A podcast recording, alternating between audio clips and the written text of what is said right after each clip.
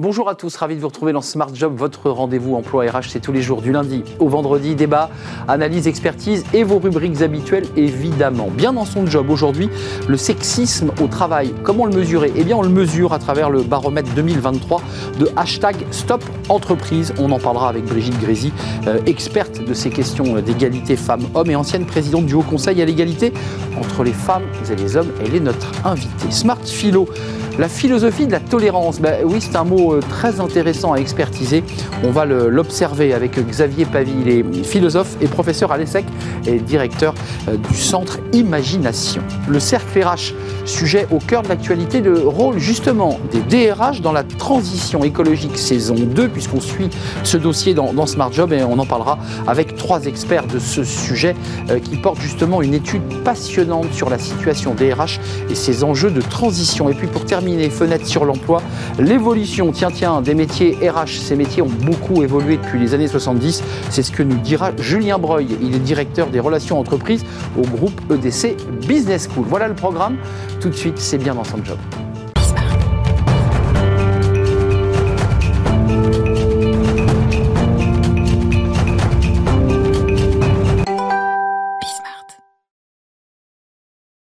Bien dans son job. On parle aujourd'hui de l'égalité femmes-hommes et en creux euh, du débat autour des questions de sexisme euh, verbaux. Il peut y avoir aussi parfois des, gestes physiques maladroits.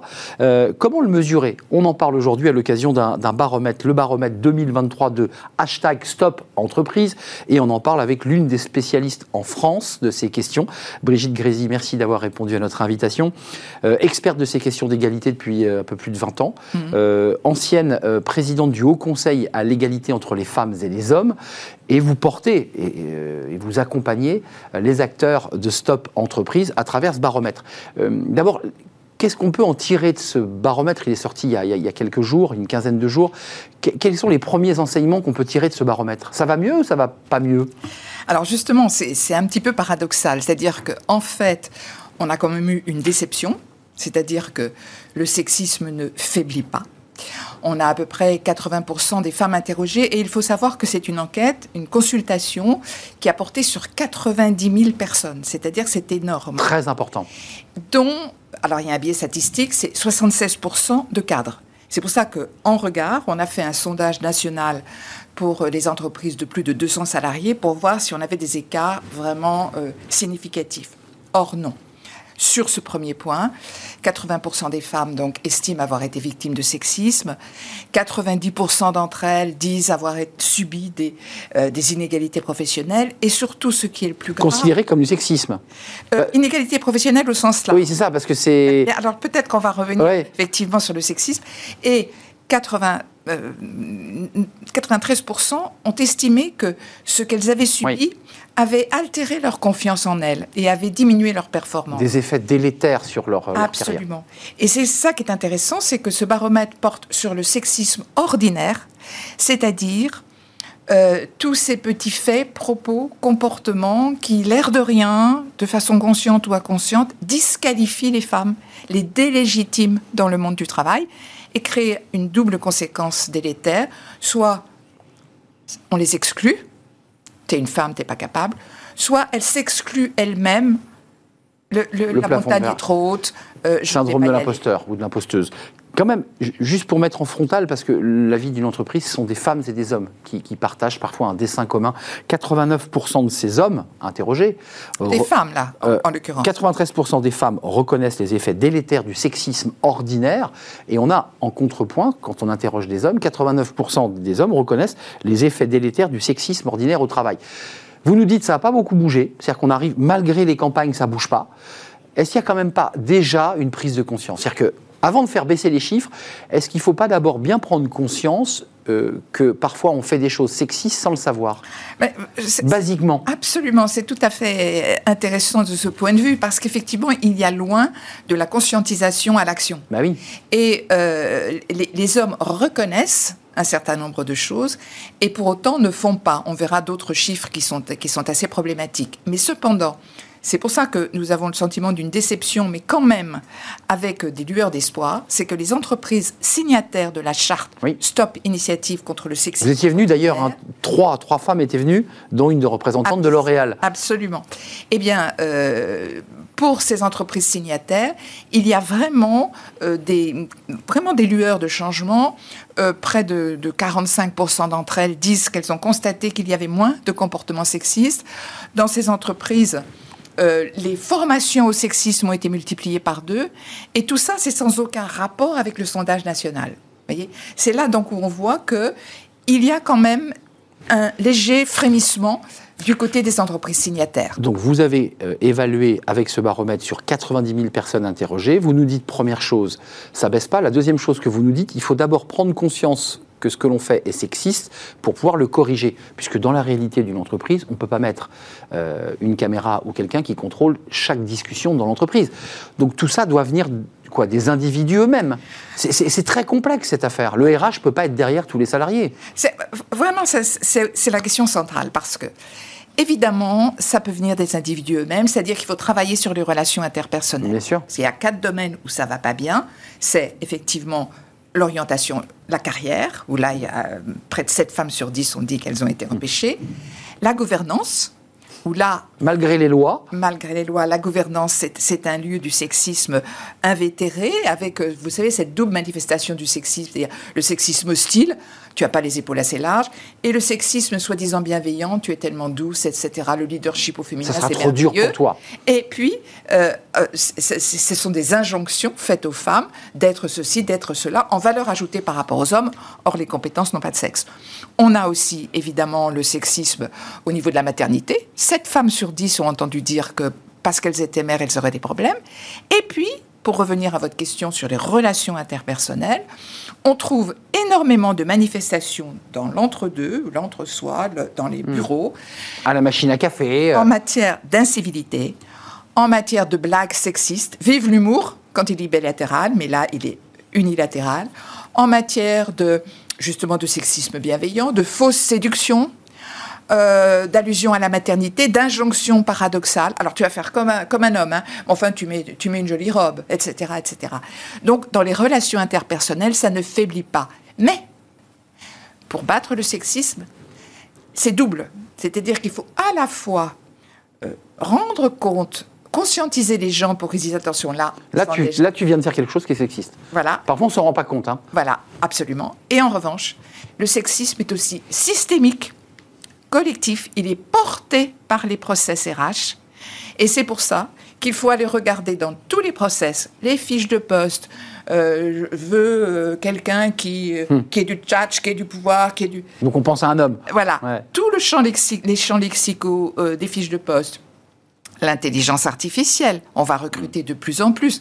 Il n'y a pas plus sexiste que l'intelligence artificielle. Amazon l'a démontré. Absolument. Donc tout ceci forme un tout, à la fois travailler sur l'individuel et travailler sur le collectif. Euh, ce, baromètre, euh, on le découvre et on peut le lire intégralement sur euh, hashtag stop entreprise.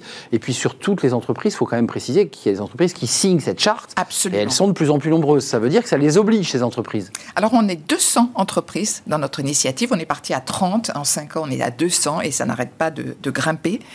Et puis, alors celles qui ont fait une quinzaine d'entreprises ont fait simplement le, le, le, baromètre. Mais c'est des grosses, hein, puisqu'on a un à 90 000. Et là, elles vont avoir une restitution personnelle pour en, hmm. entraîner euh, une politique. Et parler aux hommes et aux managers. Absolument. Les, regarder droit dans les yeux. Tout à fait. Et, ça, vous dites très bien, parce qu'il y a deux cibles qui nous inquiètent. La première cible, c'est les jeunes. On se disait, les jeunes femmes, on va pas leur faire. Hein. La, leur faire, elles vont être... Euh, hmm. Eh bien, elles sont encore plus victimes d'allusions à la maternité. Et six jeunes femmes sur dix ont des conduites d'évitement ce qui est énorme. Hmm. Et la deuxième cible, c'est les hommes. Euh, on a 20% d'écart entre, quand on leur pose la question, euh, estimez-vous que les politiques publiques sont suffisantes? Et on a 20% d'écart entre ce que disent les femmes et les hommes. Et on a euh, le sentiment, il n'y a que 24% des hommes qui estiment que c'est quand même pas très bien du point de vue de l'égalité professionnelle. Et donc on a un phénomène de gender fatigue. Euh, étude assez intéressante et en tout cas qui a la, particularité de faire une photographie pour se donner l'envie d'avancer sur ces sujets. Merci Brigitte Grézy. Euh, soyez mobilisés, soyez conscients aussi de ce que vous faites, de ce que nous faisons lorsqu'on s'exprime. Euh, et ça, c'est un vrai travail sur nous-mêmes. je pense aux hommes en particulier. Merci d'être venu nous rendre visite, expert des questions d'égalité, avec ce baromètre 2023. Il est sorti il y a quelques jours. Stop entreprise, hashtag Stop entreprise. Il est consultable évidemment en ligne. Merci, vous revenez évidemment quand vous le souhaitez, chère Brigitte Grézy. On tourne la page, on fait de la philo. Tiens, la tolérance, ça vous dit quelque chose? On va en parler juste après le jingle. Smart Philo, la tolérance, tout le monde en parle, euh, tolérance et intolérance. Euh, on, en, parle et on décortique ce mot avec Xavier Pavie. Bonjour Xavier. Bonjour Arnaud. Philosophe, professeur à l'ESSEC, directeur du Centre Imagination. Vous êtes directeur du programme au Collège international de philosophie, dont on annonce d'ailleurs assez régulièrement sur ce plateau euh, bien les, conférences. la tolérance, on, en parle beaucoup, cette notion de, de tolérance. Sur le plan philosophique, ça correspond à quoi? Alors, la, tolérance est souvent vue d'un point de vue un peu positif aujourd'hui dans notre aspect, dans notre espace un peu contemporain. Il faut comprendre que tolérer en latin, ça veut dire supporter. Vous savez, c'est Atlas qui supporte le monde, mm. le fameux titan. Il supporte et donc il tolère, il tolère ça. Donc c'est pas forcément au sens physique du terme. Au sens physique du terme. Ce n'est pas, c'est à travers le mythe bien sûr des titans. Ce n'est pas forcément une, une connotation si positive que ça. Tolérer, c'est vraiment supporter quelque chose, supporter quelque chose que l'on voudrait peut-être pas voir advenir. Euh, tolérance associée donc à non-violence. Sorte de pacifisme. Oui, vous avez des figures comme Gandhi, des figures comme Jaurès par exemple, qui étaient des non-violents et on les considérait comme des personnes qui étaient capables de tolérer l'intolérable, de supporter l'intolérable. Ça leur a coûté cher d'ailleurs. Ça leur a coûté cher. Et cette dimension-là est importante parce que on définit parfois la tolérance en fonction de l'intolérance. C'est-à-dire que si vous vous énervez face à quelque chose qui ne vous convient pas, on va vous dire tu es intolérant. Eh bien, cette dimension-là, effectivement, des Gandhi, des Jean Jaurès par exemple, eh bien, ont pris sur eux, n'ont pas été violents et donc ne, sont pas qualifiés de personnes intolérantes. Donc tolérance, intolérance, violence, non-violence sont liés ensemble. Vous avez des exemples concrets pour qu'on essaie de se raccrocher à des choses peut-être plus contemporaines? Oui, alors vous savez, il suffit de traverser la rue. Vous avez des travaux devant vous et vous allez vous dire, mais finalement, il y a encore des travaux dans Paris, etc. C'est vraiment très connu pour ça. Il n'empêche que c'est pour le bien commun. Les travaux sont nécessaires. Un autre exemple. Vous avez un ensemble de trottinettes, de vélib, comme on peut voir aussi dans Paris, sur les trottoirs, un peu mm. partout, sur les passages piétons. Des monceaux mm. de, de trottinettes. Eh bien là, ce n'est plus la même chose. Parce que ça n'est pas pour le bien commun. Et donc, ça devient intolérable. Je tolère, je supporte des travaux, par contre, ça devient intolérable.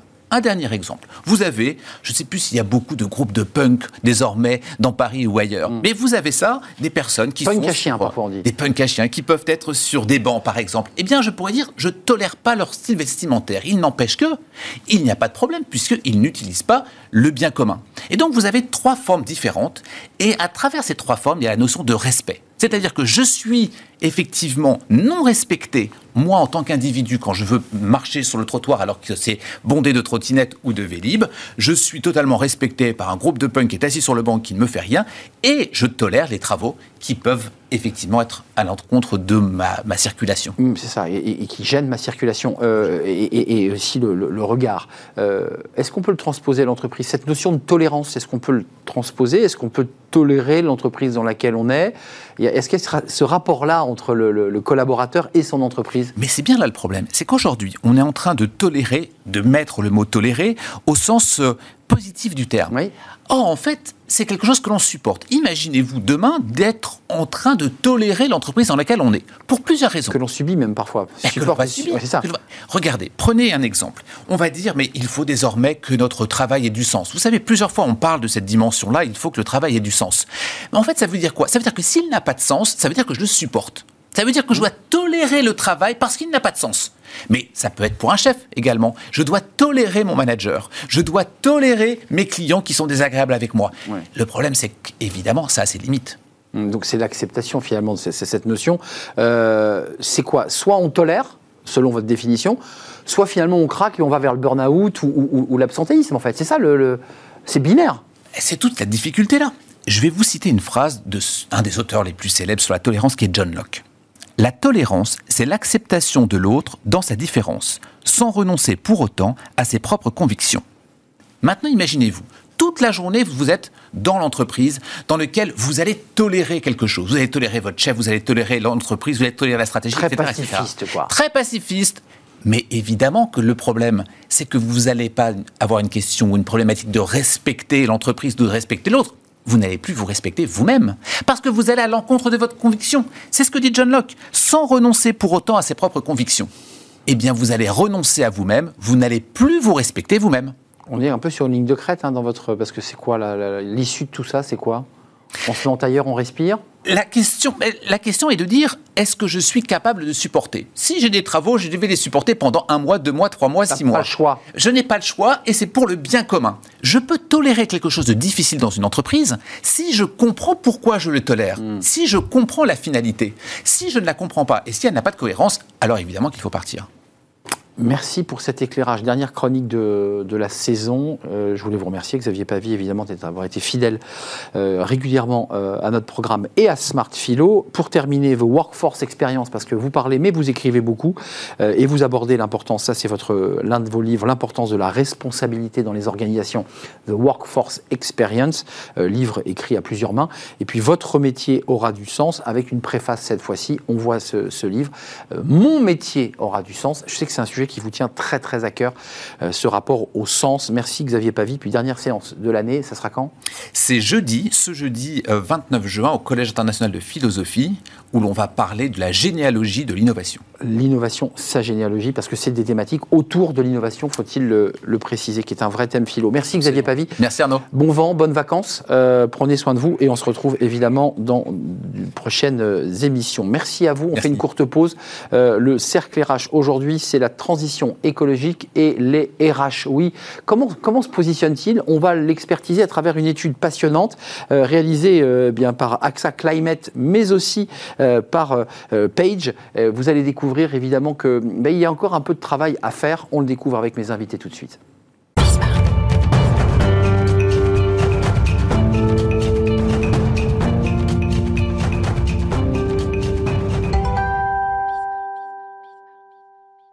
Le cercle RH, notre débat quotidien, avec la place des DRH, vous donc qui nous regardez euh, dans la transition écologique. Bah oui, c'est un sujet, on vous a demandé de gérer euh, il y a 20 ans les payes, l'organisation du travail. On vous demande de- aujourd'hui de gérer le bien-être, la qualité de vie au travail, et, et on vous redemande en plus d'avoir aussi une réflexion sur cette transition écologique. On en parle, elle est partout, euh, elle est politique, il y a des grands enjeux évidemment qui arrivent, euh, français et européens, parce qu'il se passe beaucoup de choses aussi en Europe. Et une étude passionnante va venir nous éclairer justement sur cette relation que vous avez, vous DRH, avec cette transition. On en parle avec mes, invités. Euh, Sophie Leyeux, ravie de vous accueillir. C'est la première fois que vous venez sur le, plateau. C'est un plaisir. Directrice de, de projet au Lab RH. Euh, et on va parler de cette étude passionnante que vous avez euh, construite avec d'autres acteurs, dont euh, Antoine Poincaré. Bonjour Antoine. Alors vous, c'est pas la première fois que vous venez sur le, le plateau. Bonjour Arnaud, non. Vous êtes un peu chez vous, vous êtes le vice-président d'AXA Climate School euh, et vous faites, on en parlera, mais de la pédagogie et vous évangélisez sur tous ces sujets qui sont essentiels avec une étude que vous avez évidemment sous le bras, Page, Renault, Laberache, AXA Climate, pour une étude passionnante. D'abord, revenons aux origines. Qu'est-ce qui fait que une entreprise industrielle de l'automobile, le Laberache, AXA Climate et, Page se disent tiens, on, va, bosser pendant un an sur ce sujet. Qu'est-ce qui comment c'est né? On avait fait un premier tour il y a un an. Donc, nous, notre métier côté AXA Climate, c'est de montrer comment on opérationnalise la transformation durable dans les métiers. Ça change quoi au métier d'acheteur, d'informaticien, de marketeur et évidemment de RH. On avait fait une première étude avec Page et le Lab RH euh, il y a un an qui était une, ça faisait une dizaine, douzaine de pages, les grands enjeux de la transfo sur les compétences, sur bah, la qualité de vie au travail ou plutôt la sécurité au travail. On a voulu aller un peu plus loin, parler à des gens dans les métiers et surtout s'associer à un acteur comme Renault qui, en tant que constructeur automobile, faisait face à un choc de compétences quand on passe du moteur thermique au moteur électrique, Clairement. qui est assez massif. Euh, et puis ça permettait de mettre un peu les mains dans le cambouis par rapport à, on a toujours une focale un petit peu métier du service, euh, grosso modo, euh, et nous on l'a et voilà, et mettre le pas côté acteur industriel, ça nous semblait intéressant. Sophie Leyeux, c'est ça l'esprit du, du labérage, c'est aussi de se connecter au sujet d'avenir, parce que là on parle d'un sujet sur lequel les DRH se sentent un peu embarrassés. Il faut quand même le reconnaître, c'est pas si simple à traiter. C'est pas simple, effectivement. C'est bien dans l'ADN et dans l'esprit du LabRH. En fait, le LabRH, c'est un acteur qui fédère l'innovation RH en France. Et on est convaincu que s'intéresser au sujet de la transition écologique, c'est s'intéresser à un sujet qui sera euh, facteur d'innovation, voire même euh, le, le, facteur d'innovation numéro un demain pour les RH euh, en entreprise. commençons à aborder le sujet la transition écologique, c'est ce qu'on appelle ici sur ce plateau et ailleurs la RSE, responsabilité sociétale et environnementale ou sociale et environnementale. J'ai lu quelques papiers qui disent bon globalement le social il est plutôt traité, la responsabilité un peu, mais alors l'environnemental, on ne sait pas trop comment le prendre. Est-ce que est-ce que c'est vrai ça? Alors, euh, on commence à le prendre. Le sujet, c'est que la RSE, historiquement, c'était quand même quelque chose qu'on faisait à côté de l'activité de l'entreprise. Hmm. J'ai mon activité, qu'elle soit polluante ou pas polluante. On fait un peu de RSE. Et, je fais du for good, entre guillemets. C'était l'idée. On faisait, on faisait de l'abondement à des dons de collaborateurs, des choses comme ça. Et c'est normal parce que c'était la grille de lecture des années précédentes.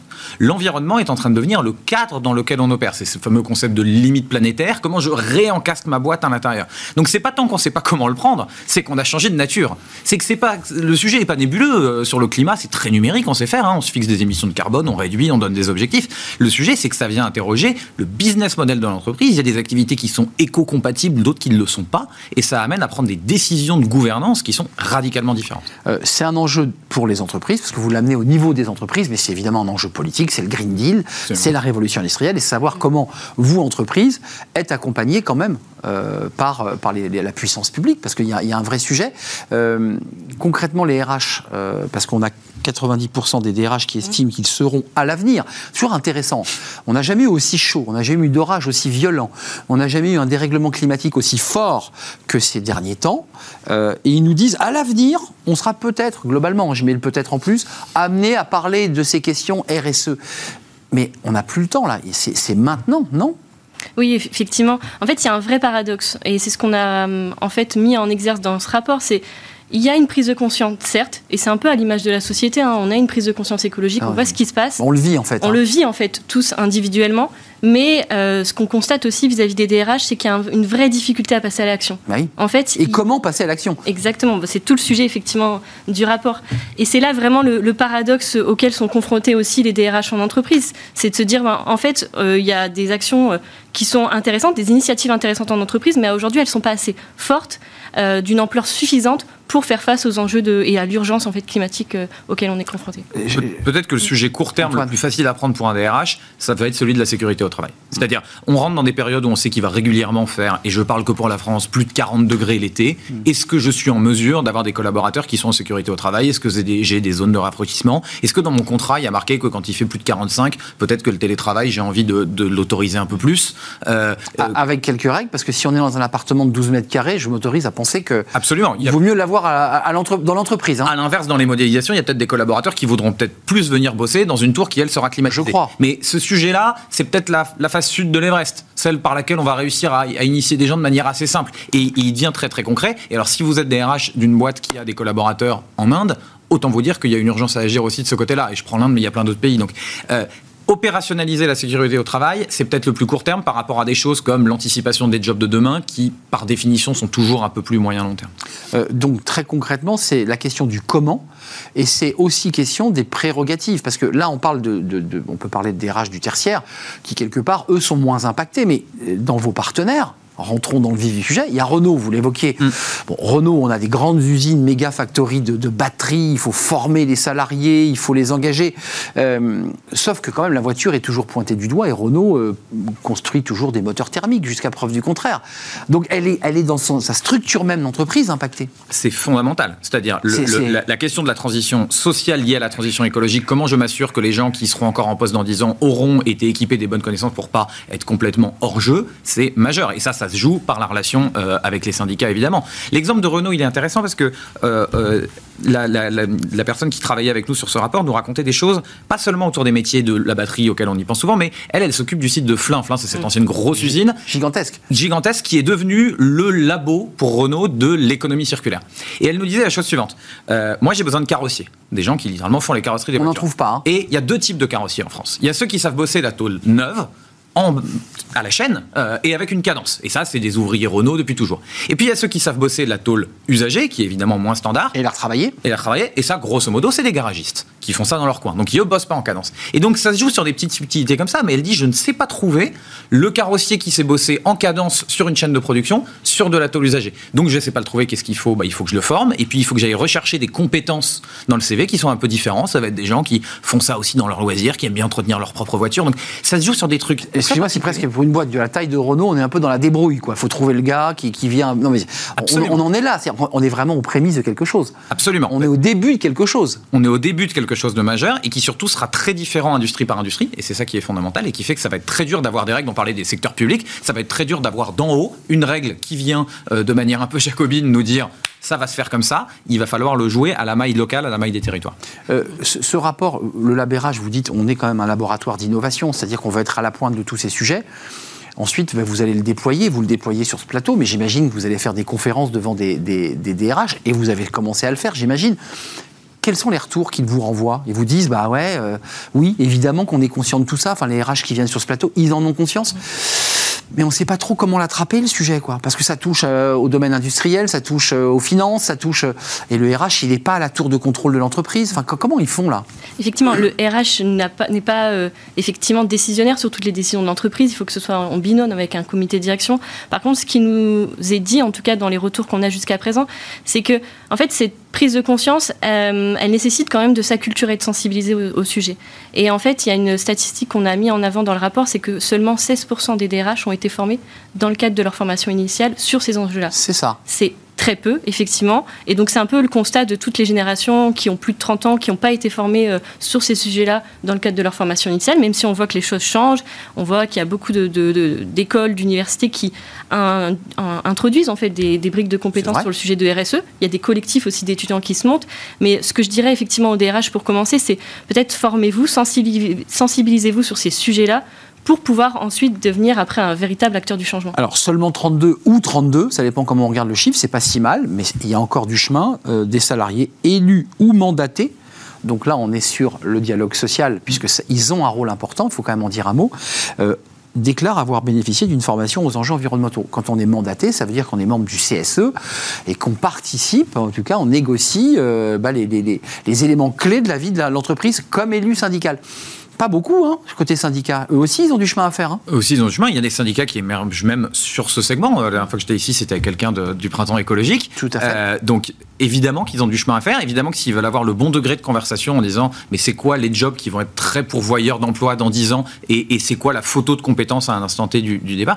Évidemment qu'ils doivent avoir un avis. L'autre peut-être sujet sur lequel on peut attraper les DRH, je pense que c'est la marque employeur. Ils sont aussi un peu soulagés qu'on leur dise euh, ces vendeurs. Ben voilà, bah ces oui. gens qui arrivent en vous disant votre boîte en fait pas assez. Est-ce que vous êtes capable de leur expliquer ce que fait la boîte avec un discours qui est à la fois humble, parce que si évidemment vous levez le matin en disant ma boîte tout ce qu'elle fait c'est super, vous n'êtes pas audible, et en même temps précis sur les sujets, euh, c'est un bon sujet de formation aussi pour les recruteurs, je dirais, au sein des DRH. Et la jeune génération, quand même, basculons pour cette dernière partie d'émission sur les métiers, parce que vous l'évoquiez. Alors c'est un peu comme ça, on jette la pièce, on dit mais là il y a une réalité dans ce rapport, il y a des nouveaux métiers, médiatrice ou médiateur sur les enjeux climatiques, euh, conseiller en reconversion verte, enfin c'est des, métiers évidemment des, termes qu'on connaissait pas, responsable des avantages sociaux climatiques, responsable score social et environnemental, là on passe du côté des élus, c'est-à-dire y, a, concrètement le médiateur ou la médiatrice, vous le placez où vous le lab RH euh, Il a un petit bureau au fond du couloir porte gauche euh, vers la sortie, ou il est près du directeur général? Eh ben moi je dirais que c'est même un bras droit en fait du DRH.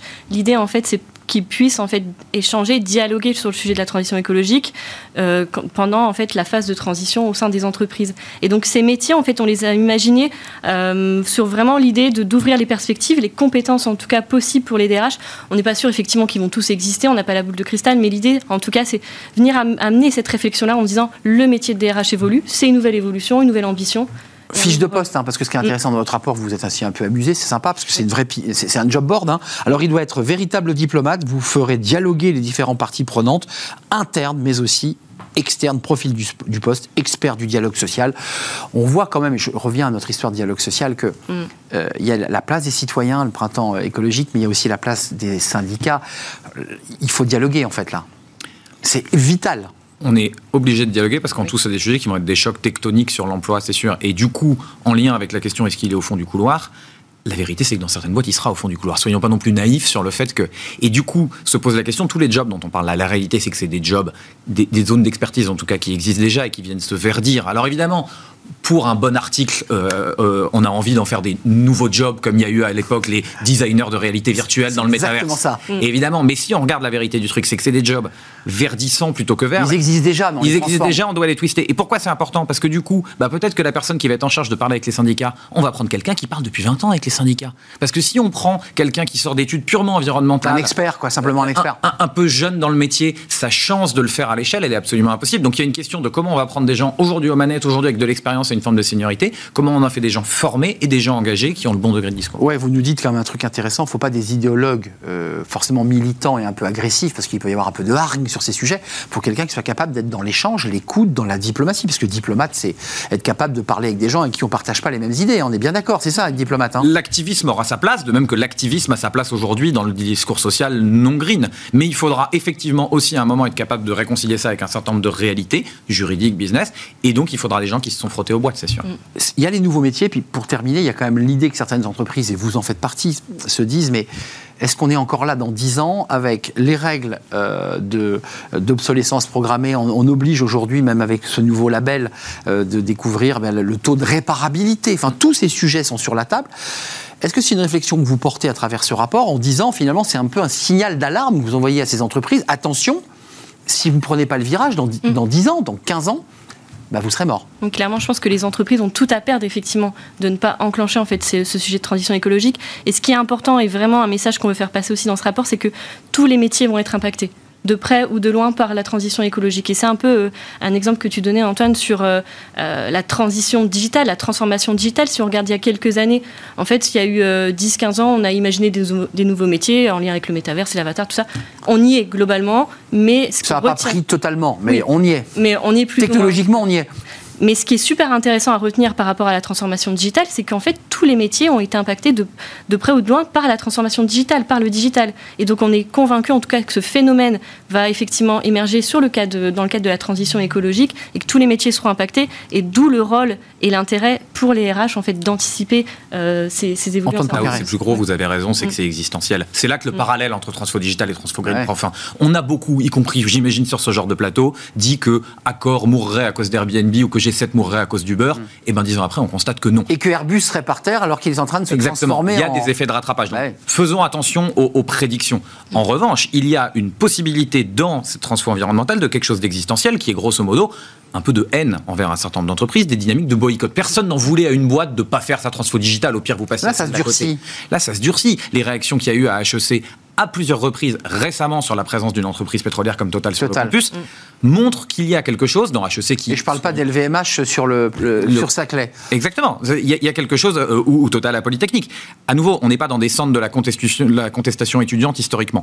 Il se passe quelque chose, il se passe quelque chose qui pourra toucher, euh, on l'imagine, à, à- à- à l'existence de ces boîtes-là. C'est pour ça que, évidemment, c'est des sujets de DRH, mais c'est aussi et surtout des sujets de board. Ju- Juste pour- avant de nous quitter, qu'on soit bien clair, parce que vous- vous- il y a quand même l'idée.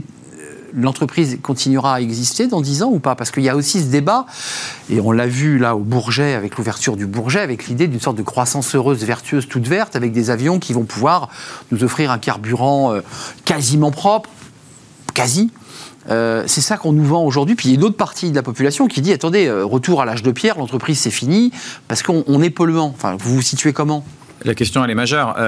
Dans 10 ans, il est probable que l'entreprise en tant qu'entité existe encore. Je pense, ouais. Euh, ce qui, ce qui n'est pas possible et ce qui est compliqué, c'est euh, effectivement de vendre des avions pour dans 10 ans, comme on le fait là en en vendant 600. hein. La flotte d'Air France, c'est 200 avions. Il faut bien avoir conscience de. Et là, on vient d'en vendre 500, pardon, pas 600. Donc il faut bien avoir conscience des ordres de Mm. C'est grandeur. l'Inde. Avec, un, avec effectivement une low cost indienne. Avec dans le même temps le CEO de Qatar Airways qui déclare, qui déclare Nous n'y arriverons pas. Nous sommes en train de faire un exercice de communication. On n'arrivera pas à faire ces fameux Sustainable Aviation Fuel en bonne quantité pour 2030. Donc à nouveau, le point, c'est pas de dire supprimons l'entreprise et tout ira mieux. Ça ne veut rien Ça veut dire dire. quoi? Allons plus vite. Alors, ça veut dire évidemment allons plus vite. Et en revanche, il existe un certain nombre d'activités qui ne seront pas éco-compatibles court terme. Comment on fait? Comment on se pose la question d'un démantèlement éventuel? Et comment vont faire les collaborateurs à l'intérieur? On peut juste pas. Ils y sont pour rien, hein, objectivement. On leur dit voilà, ce que vous fabriquez aujourd'hui, c'est c'est plus bon. Mais comment on fait? Et ben c'est là qu'il y a des politiques de reconversion industrielle. Enfin, je veux dire, historiquement, on est arrivé, on n'a plus, on a plus de mineurs de charbon en France, et ben on a réussi à faire ça. Sur le papier, c'est jouable. Par contre, c'est un choc. Hein. C'est un choc, et il faut s'aligner sur des objectifs, des dates, euh, et que ce soit fait de manière euh, relativement démocratique. D'ailleurs, dans votre rapport, vous, vous, situez quand même les enjeux européens en disant que le, continent européen, on l'a pas dit, mais c'est un des enjeux, est quand même le continent le plus en avance, le plus en pointe sur ces sujets. Donc ça se situe plus, j'ai envie de dire, sur le plan national. C'est un, un, enjeu européen. Transférer, euh, ré, euh, réorienter des collaborateurs dont on sait que l'industrie va fermer, on est d'accord oui, tout à fait. De toute façon, je pense que sur ce type de sujet, seul, on ne pourra pas y arriver. Une entreprise seule ne pourra pas transformer les choses. Je pense qu'effectivement, à un moment donné, il faut que ce, soit fait au niveau plus global, effectivement, européen, euh, au niveau des branches, au niveau... Voilà, en tout cas, il y a quelque chose à faire de plus important pour faire bouger en tout cas les, euh, bah, les secteurs d'activité. Vous allez vous déplacer, j'imagine, pour le, vendre, ce rapport, pour l'expliquer, j'imagine, non, AXA Climate, dès que vous... Euh, Bien sûr, on le présente dans des boîtes, on le présente aussi sous d'autres formats, un peu plus branchés formation, qui permettent au DRH de s'en emparer, de former des, des collaborateurs RH. Peut-être pour finir sur une note d'optimisme par rapport à l'Union Européenne, vous avez raison, ça se joue en Union Européenne. La densité intellectuelle qu'on observe en France autour de ces débats-là, me semble, on va beaucoup en Angleterre, beaucoup en Allemagne, où on a des clients, me semble plus riche. Alors en Europe que dans le reste du monde, c'est sûr, mais même en France, au sein de l'Europe, il y a quelque chose. Je dis pas qu'on a toutes les réponses, mais il y a quelque chose qui se joue. La prise de conscience, elle est là, elle est, en France. il, y a, une densité de. il y a une densité de choses qui se passent. Des personnes comme Jean-Marc Jancovici, des associations comme le Chiffre, des associations comme la Fresque du Climat, comme Deuton. Je les cherche dans le reste de l'Europe. Pour l'instant, je les vois pas. Euh, il y, a un peu un motif de fierté à se dire que quelque chose est peut-être en train de s'inventer chez nous. Vous êtes d'accord avec ça? Eh ben oui. Je suis Cocorico, on est un peu en avance sur ces sujets? Eh ben, il faut en être fier aussi parfois aussi. Merci à vous deux, Antoine Poncaré, vice-président d'AXA Climate School, et Sophie Leyeux avec ce, rapport, directrice de, projet, le Lab RH. Je précise que Page et Renault ont travaillé d'arrache-pied, parce qu'il y avait vraiment des, séances de travail euh, attentives, sérieux. Lisez ce rapport. Et puis c'est amusant de voir ces fiches de poste et des profils. Hein. Vous avez fait un petit job board. Il y a plein de métiers très très intéressants qui, vous avez raison, sont déjà des métiers qu'on est en train de verdir. Mm. Ça se passera peut-être, euh, ça peut-être des reconversions internes dans l'entreprise. Merci à vous. Euh, merci pour ce débat. On termine avec Fenêtre sur l'emploi et j'accueille mon invité.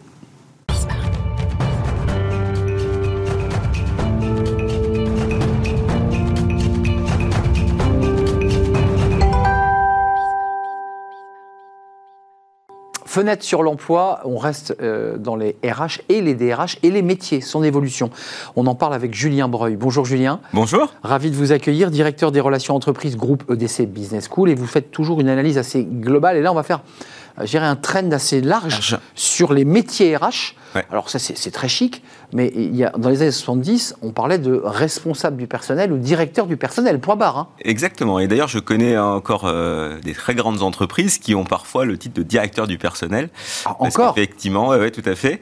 Euh, même si effectivement, ça peut prendre une autre connotation, mais vous, avez raison, au démarrage, on parlait de direction du personnel, et c'était vraiment pour organiser, contrôler le travail, gérer les conflits. On voit bien qu'aujourd'hui, dans les métiers RH, alors en réaction ou en anticipation de l'évolution du comportement des candidats, des collaborateurs, les métiers RH ont considérablement euh, évolué. Euh, donc on est passé de directeur du personnel ou responsable du personnel à finalement euh, au RH au sens gestion de groupes humains, presque en commençant déjà un peu à individualiser la réponse. Oui, alors c'est vrai que les métiers RH ont quand même suivi un peu aussi l'évolution de la société, évolution avec une individualité individualisation, euh, c'est-à-dire qu'effectivement gestion des, parcours, euh, méthode d'évaluation, et puis au fur et à mesure euh, que le marché évoluait, on est allé de plus en plus vers l'employabilité, la gestion des coûts, heureusement ou malheureusement, et puis progressivement, et là on arrive vers une période récente,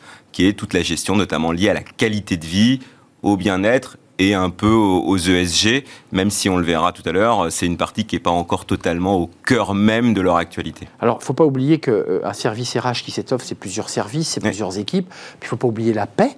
Parce qu'il euh, y avait les ressources du, personnel, bon ça c'était l'humain, mais c'était la paix, Alors, le paiement. ça fait toujours partie d'ailleurs euh, du spectre RH. Alors ce qui est intéressant quand même, c'est que lorsqu'on regarde un petit peu ces, ces métiers-là, même sur le recrutement, aujourd'hui on parle beaucoup d'IA, mais on voit quand même que la gestion de la paix, les recrutements ont été pour une certaine partie digitalisés, ou en tout cas on utilise des outils digitaux pour mieux gérer effectivement cette partie-là, pour se reconcentrer vers d'autres univers, puisque de plus en plus le rôle des RH est on va le dire, de plus en plus stratégique et intégré dans la stratégie de l'entreprise et l'évolution pour répondre à une problématique de marché. Euh, un point sur lequel vous souhaitez revenir, c'est quand même leur accélération, même en termes de visibilité, depuis la crise Covid. Oui, clairement, le, la, la, Covid euh, a remis en perspective le rôle des RH, a remis sur le devant de la scène le rôle des RH. Euh, 60% des DRH, d'ailleurs, l'ont accepté. Et si on se rappelle, ça nous semble loin, mais il y a trois ans, toutes les directions et les directives sont quand même venues certes de la direction générale, mais des DRH dans l'organisation du travail. Donc, même si effectivement, euh, pour reprendre la gestion du personnel avec l'organisation et le contrôle, on en est loin, mais l'organisation du travail a quand même été gérée pendant cette période-là, principalement par le service RH. Julien, je sais que c'est un peu votre passion, mais vous expertisez le marché des cadres. Oui, sur, sur, le marché des cadres RH, est-ce qu'on est, parce qu'on n'en parle jamais de ce secteur, on parle des RH en général, mais est-ce que c'est ah. un secteur de, de, recrutement dynamique? Alors c'est un secteur qui est dynamique. Euh, si on regarde, bon, pour ne pas les citer, mais l'APEC, on voit bien que le nombre d'offres globalement croît. Alors il croit sur l'ensemble des secteurs, mais sur le secteur RH, enfin sur la fonction RH plus spécifiquement, il croit. Et d'ailleurs, je trouve que ce qui est intéressant, c'est lorsqu'on regarde, alors sur une autre étude, qui est l'étude des besoins de main-d'œuvre, notamment sur les profils liés au recrutement, on a un peu plus de 8000 recrutements qui sont prévus sur ces profils-là, ce qui montre aussi la dynamique du marché. Et pour recruter, face aux pénuries euh, de candidats, il bah, faut trouver des recruteurs, et notamment sur des postes spécifiques de chargés de recrutement qui sont excessivement demandés. Mmh. Euh, ils ont aussi, au-delà de cette question du recrutement, de l'onboarding, ils ont aussi des chantiers prioritaires. Vous le disiez, oui. le RH est devenu un peu une tour de contrôle stratégique. Hein. Alors, ce qui, est, ce qui est difficile sans doute pour cette fonction-là, c'est à la fois d'être au cœur de la révolution stratégique et en même temps d'y participer de manière plus ou moins proche. Ce que je veux dire par là, c'est qu'effectivement, un, ils sont engagés dans la transformation des digi digitales des entreprises. C'est ce que nous disent les DRH pour 74% d'entre eux. Ça fait partie des enjeux prioritaires de l'entreprise. C'est vrai également pour euh, améliorer l'agilité de l'organisation, 51%, et enfin favoriser l'inclusion et la diversité, 36%.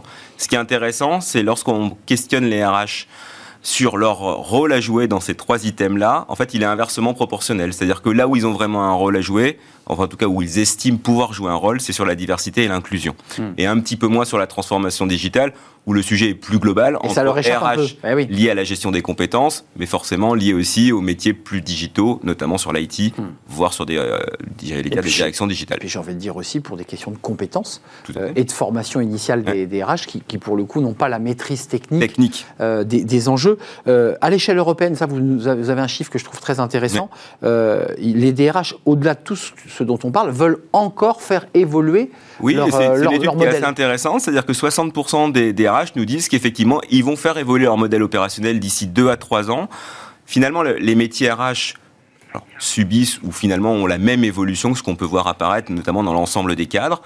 Un métier qui était des métiers qui étaient plus, quand on parlait de cadres, de managers, qui deviennent de plus en plus des experts. Et lorsqu'on regarde un petit peu l'organisation et les métiers RH, aujourd'hui, on a 7 grandes familles de métiers et 22 métiers. Ça veut dire qu'effectivement, on a des terrain d'expertise et donc il faut faire évoluer cette, euh, ce système opérationnel. Merci Julien Breuil pour cet RH complet autour des métiers RH, directeur relations entreprises chez EDC Business School. C'est terminé, merci à vous, merci à toute l'équipe, merci à Ulysse à la réalisation aujourd'hui, merci à Saïd Osson et merci à l'équipe de programmation évidemment, Nicolas Juchat et Alexis, merci à vous pour vos messages et votre fidélité. Je vous dis à, à demain, portez-vous bien, bye bye.